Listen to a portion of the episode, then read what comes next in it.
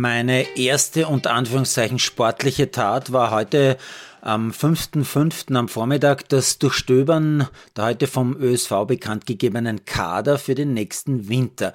Dass der Winter ja schon bald wieder kommt, hat mich jetzt nicht überrascht, aber naja, Sommer wäre jetzt endlich schön, oder? Äh, was ist mir bei den ÖSV-Kadern aufgefallen? Zum Beispiel, dass beim Langlauf mit Theresa Stadlober nur eine einzige Athletin im sogenannten Nationalkader aufscheint, also in der höchstmöglichen geförderten Kategorie. Langläufer wie Vermeulen oder Mrkonjic, die ja letzte Saison ein paar wirklich brauchbare Ergebnisse geliefert haben, sind nur im zweiten, also im A-Kader. Und Lisa Unterweger, die ja gewagt hat, den Verband recht massiv zu kritisieren, ist nur noch im B-Kader. Und dann ist mir noch aufgefallen, dass im C-Kader zwei 16- und vier 17-Jährige stehen. Bedeutet im Langlauf, das wird dauern. Wahrscheinlich war ich heute auch der einzige Sportjournalist, der sich den Kader für Grasski angeschaut hat.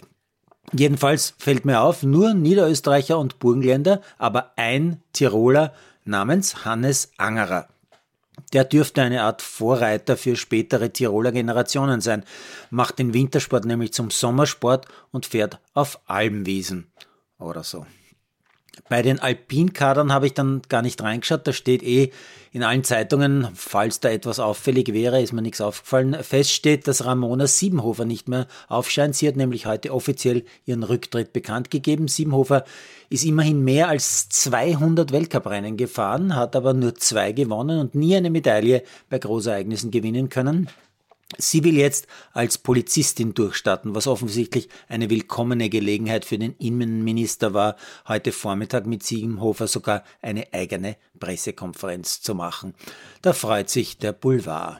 Und weil ja das hier mein ganz privates Sporttagebuch ist und niemand gezwungen wird, sich meine private Meinung anzuhören, muss ich jetzt meine private Meinung zu Fußballfanatikern, also eigentlich zu Hooligans loswerden. Und zwar deshalb, weil ich heute zwei Dinge dazu gehört habe. Zum einen war da die Meldung von den angeblichen Fans von Neapel, die den vorzeitigen Meistertitel dermaßen übertrieben gefeiert haben, dass mehr als 200 Menschen in Neapel in die Notaufnahme von Krankenhäusern mussten. Zugegeben, es war eine sehr kleine Meldung, aber klar, Italien ist fern. Und die meisten Menschen, die mit dem Fußball zu tun haben, werden es eh eher lustig finden. Ich nicht. Ich stelle mir gerade vor, wie es einer Mutter geht, die gerade mit ihrem kranken oder verletzten Kind in so eine Notaufnahme kommt und da ist kein Platz mehr. Niemand hilft dir, weil da zahllose Vollidioten herumliegen, die das Feiern eines Fußballmeistertitels falsch interpretieren.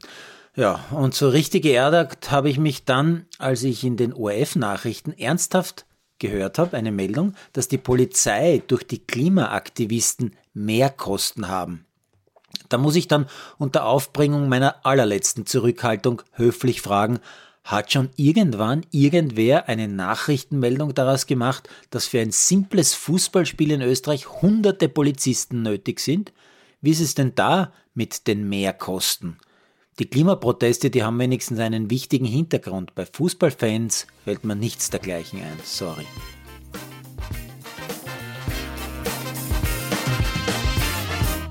Produziert von Malderino